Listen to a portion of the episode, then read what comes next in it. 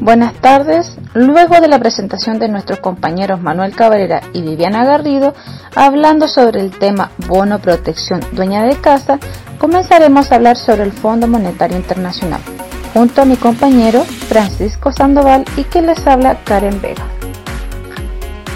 El FMI es una organización integrada por 184 países que trabaja para promover la cooperación monetaria mundial asegurar también la estabilidad financiera, facilitar el comercio internacional, promover un alto nivel de empleo y crecimiento económico sustentable para así reducir la pobreza. El Fondo Monetario Internacional fue creado mediante un tratado internacional en 1945 para contribuir al estímulo del buen funcionamiento de la economía mundial con sede en Washington, el gobierno del FMI son los 184 países miembros, casi la totalidad del, del mundo. El FMI es la institución central del sistema monetario internacional, es decir, el sistema de pago internacionales y tipos de cambio de las monedas nacionales que permite la actividad económica entre los países.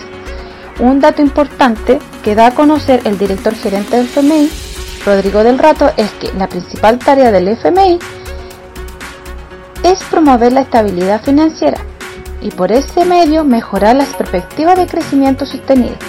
Al llevar a cabo la tarea, el FMI ayuda también a la comunidad internacional a luchar contra la pobreza a escala mundial. Saludos a todos y gracias a mi compañera Karen por la presentación y continuando con la línea de lo que informó ella sobre el Fondo Monetario Internacional, pasamos a lo que es la misión, la cual ella la mencionó anteriormente, en cual el Fondo Monetario Internacional se preocupa principalmente de la estabilidad económica a nivel mundial. Con los fines de cumplir esto, el Fondo Monetario Internacional efectúa ciertos ítems de los cuales ellos se encargan personalmente.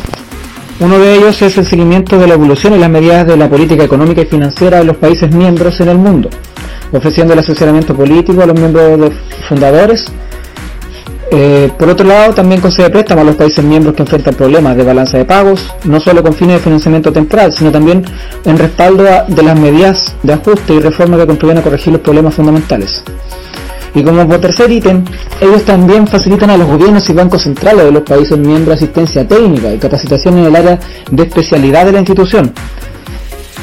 Todo esto como para mantener a raya y evitar las devaluaciones cambiarias competitivas y la corrección ordenada de los problemas de balanza de pagos de un país.